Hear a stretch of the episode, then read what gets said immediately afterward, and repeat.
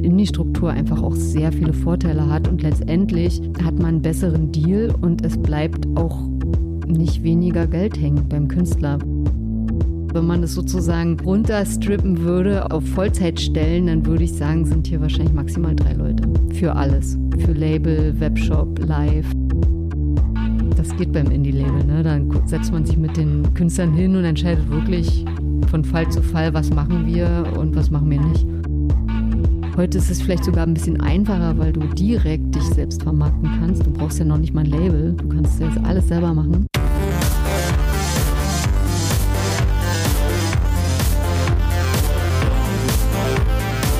Hi und herzlich willkommen zum Podcast von Raketerei. Ich bin Imke Machura, ich wohne in Hamburg und mein Herz schlägt für Musik.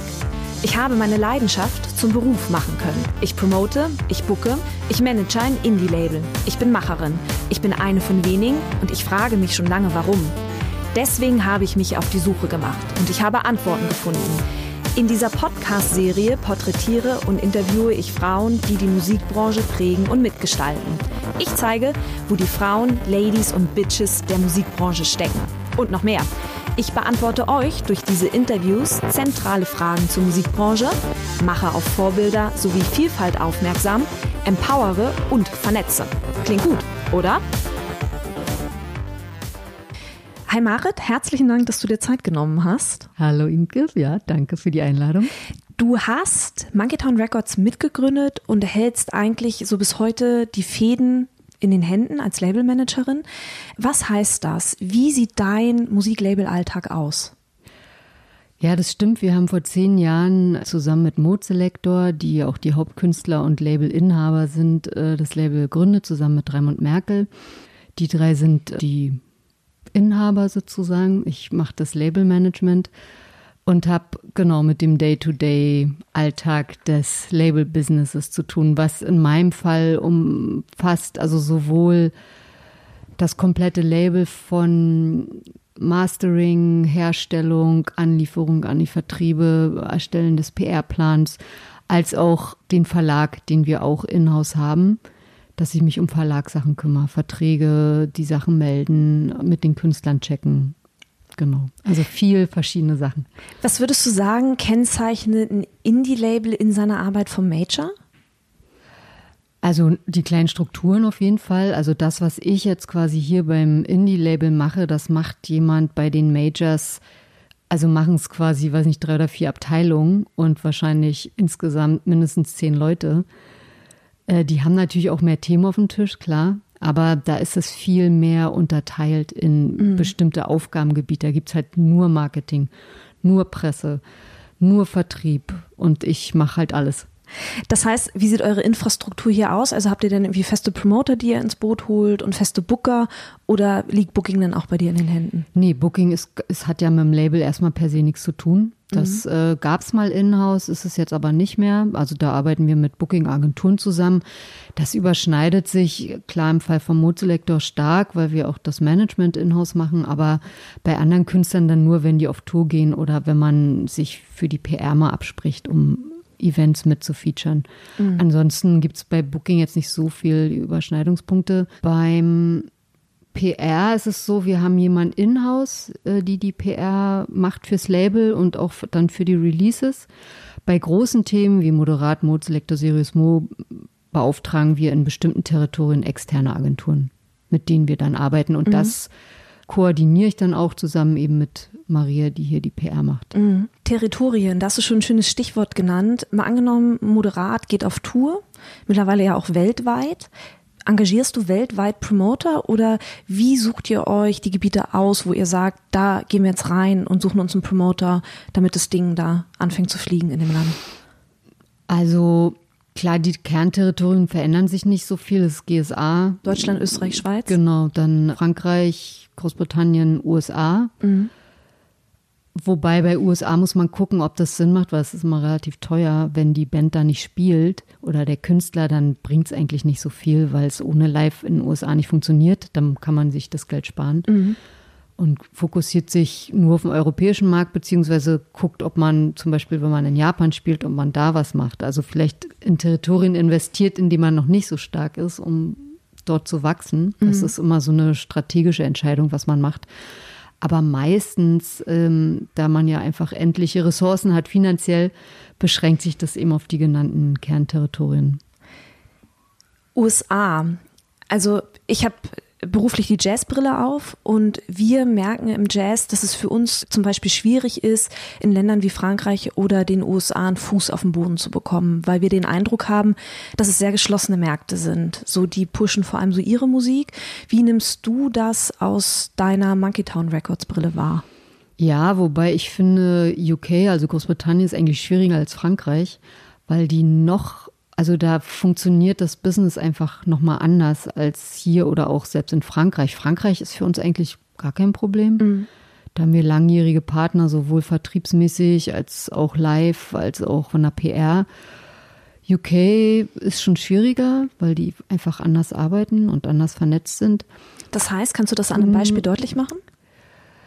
Ja, zum Beispiel die Promo funktioniert ganz anders. Also die legen halt immer noch sehr viel Wert auf, auf Radio- und DJ-Promo, was einfach auch andere Vorläufe hat als zum Beispiel hier. Mhm. Und da ist es auch alles noch viel persönlich vernetzter, also dass man sich wirklich kennen muss und wirklich in einen Pub geht und Feierabendbier trinkt, was man natürlich außerhalb des Landes dann nicht so gut machen kann. Mhm. Und auch, dass einfach dort andere Genres stärker sind als hier und die sich natürlich dort mehr darauf fokussieren.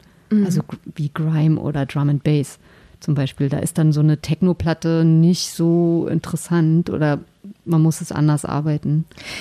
Äh, Techno-Platte, ich wollte auch schon gerade sagen, verorte Monkey Town Records mal musikalisch, genau, Techno, elektronische Musik, auf jeden Fall irgendwie der Bereich und es ist eine Nische. Wie positioniert man einen Nischenkünstler im Markt? Wie geht man da vor als Indie-Label? Ja, das ist genau, wir sind so ein kleiner bunter Regenbogen-Gemischtwarenladen eigentlich. Also alles elektronische Musik, aber eben sehr breites Spektrum von jemandem wie Gajek, der Avantgarde, experimentelle Musik macht. Äh, Maus on Mars ähnlich, bis Mood Selector, die eben Rave-Musik machen, aber auch Hip-Hop-Tracks. Also es ist alles super unterschiedlich. Ja, man muss gucken, dass man natürlich das Profil des Labels nutzt und darauf aufbaut, weil es hat einfach schon einen ganz guten Namen international, aber dann auch guckt so, in welche Szenen, in welchen Szenen kommt der Künstler vor. Ne, als mhm. Catnap ne, sind ganz andere Fans, als Mozelektor sind ganz andere Fans als Dark Sky oder Gajek. Dass man dann guckt, so wo halten die sich auf, die Fans, wie erreicht man die, wie kommuniziert man mit denen und dann die Strategie anpasst. Also von PR über ne, welche Medien sind dann relevant, mhm. welche Radiosendungen bis hin zu, wie macht man die Social Media Posts. Ist Print da für euch noch ein Thema? Ja, auf jeden Fall. Ich meine, klar, es gibt immer weniger Magazine, aber die, die es gibt, die sind schon noch relevant. Mhm. Man weiß natürlich, das ist ja das Schwierige bei PR, dass man es nicht tracken kann wirklich, dass man nicht weiß, was bringt es jetzt. Aber ich glaube, das ist immer noch schon wichtig, gerade weil alles immer unübersichtlicher wird und die klassischen Plattenlinien ja auch kaum noch existieren, mhm. dass die Leute eigentlich wirklich nach einer Plattform suchen, die kuratiert und ihnen sozusagen eine Auswahl präsentiert. Ne? Deswegen, ich glaube, deswegen funktioniert Bandcamp zum Beispiel auch so gut, weil die eben vorkuratieren und äh, redaktionelle Arbeit leisten. Lass uns noch mal kurz über Moderat reden. Ich kenne Moderat, als sie noch kleiner waren und die sind ja echt durch die Decke gegangen. Die mhm. spielen ja auf großen, großen Bühnen mittlerweile ja. und weltweit. Wenn ein Künstler so anfängt zu fliegen, also echt durch die Decke geht, verändert das die Labelarbeit hier? Ja, man hat mit mehr Leuten zu tun. Also wie gesagt, ne, du hast dann allein schon, weiß ich nicht, fünf PR-Agenturen, mit denen du arbeitest. Dann hast du vielleicht noch eine Online-Marketing-Agentur dazu. Du sprichst direkt mit den Vertrieben in den Unterterritorien, was du vielleicht für ein kleines Release jetzt nicht unbedingt machst, weil du teilweise zumindest zum Beispiel gar keine physischen Formate hast, sondern nur digital. Und es ist viel mehr Kommunikation, ein größerer Unterbau eigentlich. Genau, du musst an viel an, an andere Sachen denken. Wir hatten bei Moderat auch live in-house. Also das heißt, du hast dann auch mit den ganzen Bookern, also Promotern, ne, Veranstaltern zu tun und die wollen dann Kampagnen machen. Du hast vielleicht selber eine Tour organisiert und musst die Tickets verkaufen. Mhm. Dann hast du dafür noch eine Kampagne. Also das ist einfach dann an allen Ecken und Enden größer. Wie viele Leute arbeiten aktuell bei Monkey Town in etwa? Also hier ähm, so fest im Büro, also wer ist so fest jeden Tag irgendwie da? Also jeden Tag da ist eigentlich nur eine Person und die macht jetzt gerade eigentlich vornehmlich die Live-Booking-Logistik für Moodselector, also mhm. ist eher im Live-Bereich und sie ist für 20 Stunden hier und macht dann noch so kleine Sachen wie Office-Management mit dazu. Dann haben wir eine Buchhalterin, die kommt alle, was ich nicht, glaube zwei, zwei, drei Tage die Woche auch so 20 Stunden ungefähr. Dann gibt es jemanden für einen Webshop, auch um, um die 20 Stunden, mhm. auch ein paar Tage die Woche. Ich mache auch noch andere Sachen nebenbei, deswegen bin ich auch zwei, drei Tage nur hier. Also das ist alles sehr flexibel. Und wir sind mehr, als wir eigentlich aussehen. Also wenn man das sozusagen runterstrippen würde auf jetzt eine Voll auf Vollzeit stellen, dann würde ich sagen, sind hier wahrscheinlich maximal drei Leute. Für alles. Für Label, Webshop, Live dann gut Geschäftsführung, ne, das ist eigentlich dann Vollzeit. Das ist, sind ja. wenig Menschen. Wenig Menschen, ja. Also wir haben es, wie gesagt, eben gesplittet auf mehrere Leute, die halt weniger arbeiten. Mhm. Aber es ist klein. Es ist, glaube ich, wirkt nach außen größer, als es innen ist. Aber wie passt das zusammen? Würden da nicht dann auch Gedanken kommen, okay, um die Musiker noch mehr an den Start zu bringen, mit Major zusammenzuarbeiten? Oder Als ist das Label ähm, oder für die, für die, für die Künstler dann? Oder ist das auch so eine Sache von, nee, damit identifizieren wir uns nicht, wir wollen in unserem Rahmen bleiben? Ja, also bei Moderat gab es natürlich die Anfragen von allen Major Labels und mit denen wurde auch gesprochen. Aber die Band hat sich dann dagegen entschieden, weil eben diese Indie-Struktur einfach auch sehr viele Vorteile hat und letztendlich ähm, hat man einen besseren Deal und es bleibt auch nicht weniger Geld hängen beim Künstler, weil die mhm. Major Labels haben natürlich viel schlechtere Deals und die sichern sich dann auch noch Einnahmen vom Live, vom Merch, vom Publishing, was ein Indie-Label, also wir zumindest nicht machen. Mhm. Und man hat viel mehr Entscheidungshoheit. Mhm. Also beim Major Label ja, unterschreibst du ja Sachen, die du dann machen musst, dann musst du eben ins Frühstücksfernsehen und dann musst du eben zu bestimmten Radiosendungen, in die du sonst nie gehen würdest. Moderat im Fernsehgarten, das wäre ja, genau, großartig. aber das ist so. Also das würdest mhm. du quasi mit unterschreiben bei so einem mhm. Vertrag. Und dann kannst du als Künstler nicht sagen, ah nee, das ist eigentlich, passt jetzt nicht zu mir. Das geht beim Indie-Label, ne? Dann setzt man sich mit den Künstlern hin und entscheidet wirklich, von Fall zu Fall, was machen wir und was machen wir nicht. Mhm. das ist ein großer Vorteil. Kannst du noch zwei, drei weitere Vorteile nennen von so einer Indie-Struktur? Das Persönliche, glaube ich. Also, dass man wirklich wie, also bei Monkey Town ist es so, dass die, die ganzen Künstler entweder sowieso aus dem Freundesdunstkreis kommen oder man schnell also oder man sowieso nur mit Künstlern arbeitet, wo man merkt, das passt auch persönlich, weil es eben sehr eng ist und weil man sehr viel miteinander zu tun hat. Und das ist schon ein Vorteil, weil es sehr familiär ist. Mhm. Und man ist jetzt nicht einer von 30 anderen Künstlern, mhm. sondern man weiß, man, wenn man Release hat, dann wird sich die Zeit genommen und das wird gut gearbeitet. Und auch das Kleine, dass man einfach weiß, wer ist wofür zuständig und äh, man kann sofort jemanden erreichen und es wird sich drum gekümmert. Mhm. Wenn du erzählst, dass ihr eigentlich mit einer kleinen Struktur arbeitet, so welche Rolle oder welche Bedeutung spielen dann so die sozialen Netzwerke oder zum Beispiel auch Newsletter-Verteiler für euch? Eine große Rolle, also auf jeden Fall. Newsletter ist für uns zum Beispiel mit das beste Marketing-Tool für unseren Webshop, weil wir oft exklusive Sachen anbieten. Wir machen Aktionen, die nur für die Newsletter-Abonnenten gelten. Und das ist schon eine direkte Kommunikationsform mit den Fans mhm. oder den Leuten, die am Label interessiert sind. Das ist schon ganz wichtig. Und die Socials, klar, sowieso. Pflegt ihr die oder die Künstler selber? Also die Labelprofile natürlich wir selber. Die Künstlerprofile, es kommt drauf an. Also die meisten machen es selber. Bei, bei manchen Künstlern im Laufe der Kampagne wollen die zum Beispiel, dass wir das übernehmen oder wir stimmen uns ab. Mhm. Also die posten was und wir posten was. Das ist immer von Fall zu Fall verschieden. Mhm.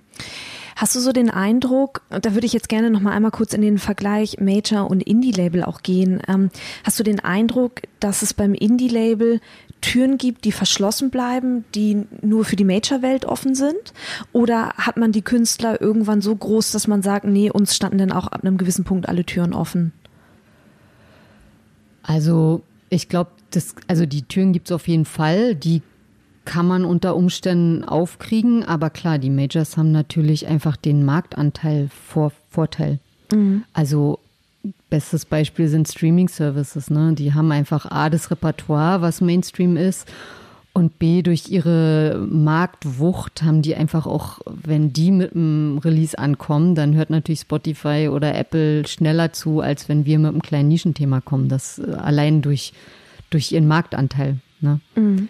Das ist natürlich ein Riesenvorteil. Und die haben andere finanzielle Möglichkeiten. Die können halt viel mehr ausgeben, die können viel mehr cross-finanzieren. Ne? Die können sagen, wir haben hier, weiß ich nicht, Ed Sheeran, der uns Millionen eingebracht hat und dafür nehmen wir mal 100.000 und stecken das in ein Aufbauthema, was ein Indie-Label so kaum machen kann. Mhm. Also klar, das machen wir im kleinen Rahmen ne, mit dem Puffer, den wir vom Moderat haben, das investieren wir auch, aber das ist natürlich überhaupt nicht vergleichbar mit den Summen, was ein Major-Label hat. Aufbauthema. Wonach wählt ihr Künstler aus, die über euch veröffentlichen dürfen oder können oder gesigned werden von euch?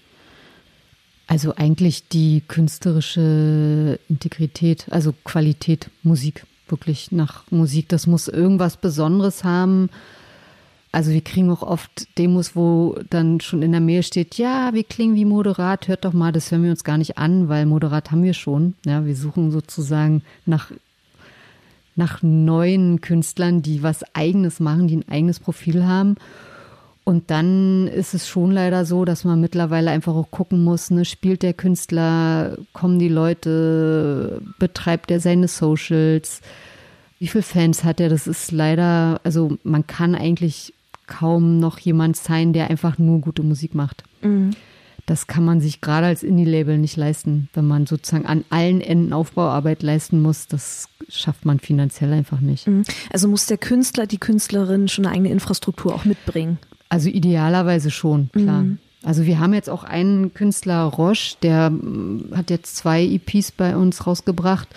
Das ist so ein klassisches Aufbauthema, ne? Der hat, weiß ich nicht, paar tausend Follower, also wenig, Gut, der legt relativ häufig auf, aber den kennt im Grunde kaum jemand. Und mhm. das ist so, aber der bringt halt viel mit, der macht super Musik, der hat was zu erzählen, der ist als, als Mensch interessant. Und da denkt man dann, okay, daraus kann man was machen. Das wird vielleicht ein, zwei, drei Jahre dauern, aber da ist Potenzial. Mhm. Und dann macht man das auch. Also klar vorsichtig, ne, weil man kann jetzt nicht zu viel investieren ja, wenn dann sowas da ist und man merkt, da ist ein Kern und der hat was zu sagen mhm. mit seiner Musik und als Person, dann macht es schon Sinn. Wie viele Releases arbeitet ihr im Jahr? Oh, das ist ganz unterschiedlich. Also wir haben ja auch immer noch mal so ein Sublabel. Wir hatten 50 Weapons, jetzt ist es Seilscheinpfeiler. Da gab es Jahre, da hatten wir jeden Monat ein Album. Plus wow. noch EPs. Also das war zu viel so im Nachhinein gesehen. Vom Workload her oder von? Von allem, also mhm. vom Workload her, weil du kannst nicht äh, alles gleichrangig arbeiten und dann fällt irgendwas unter den Tisch. Und auch so von der Kommunikation her, ne? ob es jetzt, äh, du, du pitcht an die Presse jeden Monat ein Album unter demselben Labelnamen. Selbst wenn es ein anderes Label ist, wissen die ja, wo es herkommt als auch so Social Media. Also man muss, glaube ich, vorsichtig sein, dass man nicht zu viel rausbringt, damit man die Leute einfach nicht zuballert. Mhm. Also ich würde sagen, Durchschnitt wahrscheinlich so drei bis sechs Alben im Jahr und dann noch, weiß ich, sechs bis zehn EPs, Singles. Mhm. So in dem Dreh. Beschreib mal so einen Prozess der VÖ. Also da steht ein Album an, wir stellen uns mal ein Jahr vor mit drei Alben, es sind drei Alben gesetzt. Wie lange arbeitet man ein Album, wie viele Monate und was wird wann gemacht? Bis zur VÖ, bis hm. zur Release. Naja, also idealerweise arbeitest du ein Album eigentlich ein Jahr. Weil ne, du, sagen wir mal, du hast die Masterfiles im Idealfall sechs Monate vor VÖ. Der Idealfall. Der Idealfall. weil dann hast du genug Zeit, dir über, zu, zu, überlegen, auf welche Formate teilst du das auf, was machst du mit den Tracks, gibt es Vorab-Singles, wenn ja, wann, äh, gibt es hinterher noch Remixe, gibt es vielleicht irgendwie ein Bonusprodukt noch später, und wie sieht die Kampagne aus? Und gerade wenn es dann so um, um Printpresse geht, brauchst du ja auch drei bis vier Monate Vorlauf, je nachdem, was es ist. Wenn eine Live-Tour mit dranhängt, brauchst du auch den Vorlauf, um um die Venues zu buchen, wenn du selber Veranstalter bist oder eben auch die Festivals anzuteasen und die wollen auch was Neues hören. Also genau sechs Monate für ein größeres Projekt braucht man mindestens und ab VÖ arbeitet es eigentlich auch nochmal sechs Monate hinten dran. Was passiert bei euch hinten dran noch? Naja, sowas wie Remix-Singles, dann geht die Band vielleicht auf Tour, dann macht man vielleicht noch eine Tour-Doku oder nochmal einen Track hinten dran zur Tour, solche Sachen, Merch. Mhm. Das muss man ja irgendwie alles mitdenken und irgendwie so platzieren, dass es Sinn macht und nicht alles auf einmal kommt und die Leute überfordert, sondern dass man das streckt und die Leute hinterher auch immer nochmal erinnert, ah, guck mal, da war doch das Album. Mhm. Weil es gibt ja so viel Musik und es kommt so viel raus dass man die Leute irgendwie immer noch mal erinnern muss, dass da ja was war vor zwei Wochen oder zwei Monaten, ne? weil das einfach super schnell verschwindet und man ja aber nicht nur den Peak von der VÖ haben will, sondern einfach langfristig will, dass die Leute die Sachen streamen oder vielleicht doch noch mal eine LP kaufen oder ein T-Shirt oder zur Show gehen. Mhm. War das also diese, diese konstante Kommunikation nach außen? Auch mit einem Grund dafür, dass es plötzlich beim Moderat so wuff nach oben ging? Oder was, was war das für ein Moment, wo ihr hier beim Label gemerkt habt, es kippt in den Durchbruch? Ja, ich weiß gar nicht, wie weit man das eigentlich wirklich steuern kann und wie viel davon Glück ist. Also es ist wahrscheinlich beides natürlich. Moderat, die machen einfach Musik, die viel offener ist für viel, die viel mehr Leute anspricht als selbst Moodselektor oder Apparat einzeln. Ne? Weil das einfach leichter zugänglich ist. Und dadurch kommst du dann durch die Musik automatisch in Tagesprogramme im Radio zum Beispiel, was du mit Modeselektor nie kommen würdest. Also bei bestimmten Sendern, ne? Eins live nachts irgendwann vielleicht. Genau, ja. genau. Klar, wenn du Glück hast, Radio 1 mal ein Track, der mhm. so ein bisschen zugänglicher ist, aber das ist bei Moderat per se schon mal anders, weil das musikalisch anders ist. Und dann auch durch die Shows, also weil die Shows einfach so gut und eindrucksvoll waren, dass dadurch wieder mehr Leute darauf aufmerksam geworden sind, mhm. man den Content von den Live-Shows Social Media mäßig verwerten konnte. Dann haben es wieder mehr Leute gesehen, haben sich dann Tickets gekauft, haben es überhaupt mal wahrgenommen. So, das ist dann, glaube ich, im positiven Fall so ein Schneeballeffekt, der dann dazu führt, dass sie sozusagen das nächste Level erreichen. Mhm. Aber eben auch, ich glaube, und das war wahrscheinlich so der Punkt, dass man dass wir es geschafft haben, alles gut miteinander zu verknüpfen. Also eben die Ticket-Sales mit den Album-Pre-Orders, mit der VÖ, mit der Tour, mit Merch, dass das alles Hand in Hand geht. Und das ist eben der Vorteil beim Indie-Label, wenn du das alles in der Hand hast, dass du das alles genau timen kannst und abstimmen kannst und alle involviert sind und man nicht angewiesen ist auf externe Partner, die dann vielleicht nicht reagieren oder zu spät oder andere Vorstellungen haben, man dann ewig diskutiert und mhm. sich nicht kümmern, irgendwas anderes mehr Priorität hat. Also ich höre schon raus, im Kern ist es natürlich die Musik, die dann, ne, wo mhm. das drumherum stimmen muss, aber auch, du hast es gerade schon selber gesagt, ne, Mode Selector, eher ravig, technoid, Apparat, eher ruhig. Hatte das Marketing-Aspekt, ausgerechnet die beiden zusammenzutun und nee, die drei? Nee, oder sind das einfach Kumpels, die gesagt haben, ja. komm, wir stellen es jetzt gemeinsam an die Plattendecks? Ja, auf jeden Fall. Die haben ja schon vor, ich weiß gar nicht, wann die erst, wirklich der erste Moderat-Track rauskam. Das war ja noch bei B-Pitch, haben die ja schon einen Track gemacht. Also ist ja schon ewig her. Mhm. Nee, die haben einfach, die waren Freunde schon, also bestimmt schon 15 Jahre. Seitdem kennen wir uns ja auch. Und wir haben damals alle zusammen gewohnt, also Sascha nicht, aber Shari gern und ich und dann die Pfadfinder unter uns und also wir waren so, eine, so ein ganzes Haus eigentlich. Techno-WG. Ja, ja, quasi. Und, und äh, Sascha hat drei Häuser weiter gewohnt und hat halt immer bei uns abgehangen. Die waren zusammen im Studio, so war das. Mhm. Und dass das jetzt so ein erfolgreiches Projekt ist, das haben die so nicht geplant. Die hatten einfach Lust, Musik zu machen, haben gemerkt, das ergänzt sich total gut und da sind Synergien dann freigesetzt die alle gut finden. Mhm. Mal so Vergleich früher heute. Hat sich die Labelarbeit verändert über die Jahre durch die Digitalisierung oder wir können auch meinetwegen noch weiter zurückgehen? Mhm. In der ganzen Zeit, Klar. in der du jetzt schon Labelarbeit machst? Auf jeden Fall. Also das ist natürlich ein Unterschied, ob du ein physisches Produkt arbeitest oder ein digitales. Das sind einfach andere Strategien und Inwiefern? Naja, also wenn du eine CD verkaufst, da hast du ja den besten Payback, dann hast du halt auf den Schlag, weiß ich nicht, vier Euro Gewinn. was so mehr oder weniger sofort in deiner Tasche landet. Beim Streaming, das baut sich ja auf über Jahre. Also ist halt Vor- und Nachteil. Das dauert Jahre, bis du wirklich Geld siehst. Andererseits, wenn, dann bleibt es halt konstant. Also Künstler wie Sirius Mo, der hat halt eigentlich immer denselben Payback digital einfach durch Streaming, weil die mhm. Leute die Tracks in ihren Playlisten haben, dann streamen.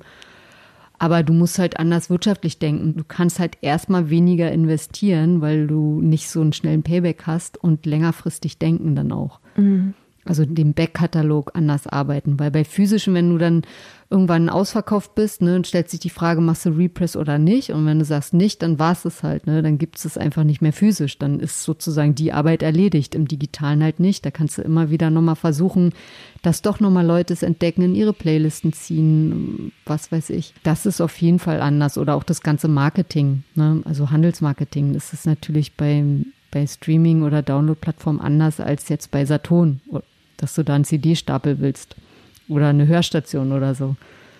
Ja, und früher war das ja auch noch so, ich kann mich daran erinnern, als Matzen diesen Durchbruch hatte, die kommen aus dem Wendland, daher mhm. kenne kenn ich ja, und weil ich da halt auch herkomme. Und da war das halt früher echt so bei Saturn, gab es dann auch so Autogrammstunden und so eine kleine Show schon vor, bevor sie abends das Konzert mhm. gespielt haben und all so ein Kram. Ja. Das hat man jetzt so gar nicht mehr. Gibt es auch noch, aber mhm. natürlich nicht mehr so doll. Mhm. Und was natürlich auch nochmal was komplett Neues ist, ist dieses ganze Social Media, die ganze Social Media Kommunikation. Die gab es ja damals, in, also es gab MySpace, aber das war es dann auch, ne? Und das alles andere ist ja noch, noch dazugekommen. Und das ist ja auch nochmal ein, ein ganzer Baustein, der zusätzlich dazukommt. Segen oder Fluch für so ein Label? Ein, ich finde es eigentlich positiv, weil du, das ist einfach ein Kommunikationskanal, den du komplett in deiner Hand hast und wo du die Leute direkt erreichst. Was Besseres gibt es ja gar nicht. Also mhm. du bist nicht abhängig von einer Redaktion, ob die jetzt deine Musik mögen oder nicht, sondern du kuratierst das alles allein.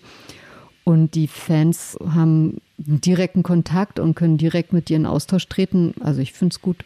Mhm. Marit, Gibt es noch irgendetwas, das du hinzufügen möchtest? Hm. mm, nö, also vielleicht, dass ich, weil so eine Frage auch oft kommt, so wie sieht man in die Zukunft? Mhm.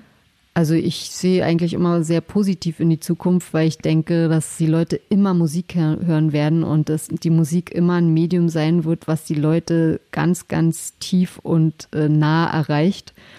Das wird nie weggehen, davon bin ich überzeugt. Und klar, die Wege werden anders sein, wie man die Musik an die Leute bringt, aber ich glaube einfach daran, dass es A, Künstler immer wieder geben wird, die einen ergriffen machen und die irgendwas in einen treffen, einen Nervenpunkt, wo man denkt, oh toll, gut, dass es dich gibt. Und auch, es wird auch immer Live-Konzerte geben, es wird vielleicht andere Formate geben, wie man die Musik unter die Leute bringt, aber dass die Leute Musik hören wollen und sehen wollen und dass es Künstler gibt, die tollen Kram machen, das wird sich nicht ändern. Und deswegen glaube ich, es wird viel Veränderung geben und es ändert sich alles schneller, schneller, schneller, aber trotzdem der Kern bleibt. Und das, da freue ich mich drauf. Mhm. Das kann ich total unterschreiben. Ich glaube, der Appell ist dranbleiben und durchhalten oder? Klar, also bloß ich glaube, das war jetzt früher auch nicht einfacher als Musiker, ja. Also ob es jetzt die 60er, 70er, 80er waren, es ist immer schwierig, mit Kunst Geld zu machen. Das ist heute nicht anders als damals. Heute ist es vielleicht sogar ein bisschen einfacher, weil du direkt dich selbst vermarkten kannst. Du brauchst ja noch nicht mal ein Label, du kannst ja alles selber machen. Du musst halt wissen, wie und klar, du brauchst einen langen Atem, du brauchst ein gutes Netzwerk, fleißig sein. Aber ich glaube, das war früher auch nicht anders. Das war Marit Posch von Monkey Town Records. Herzlichen Dank, dass du dir Zeit genommen hast. Sehr gerne.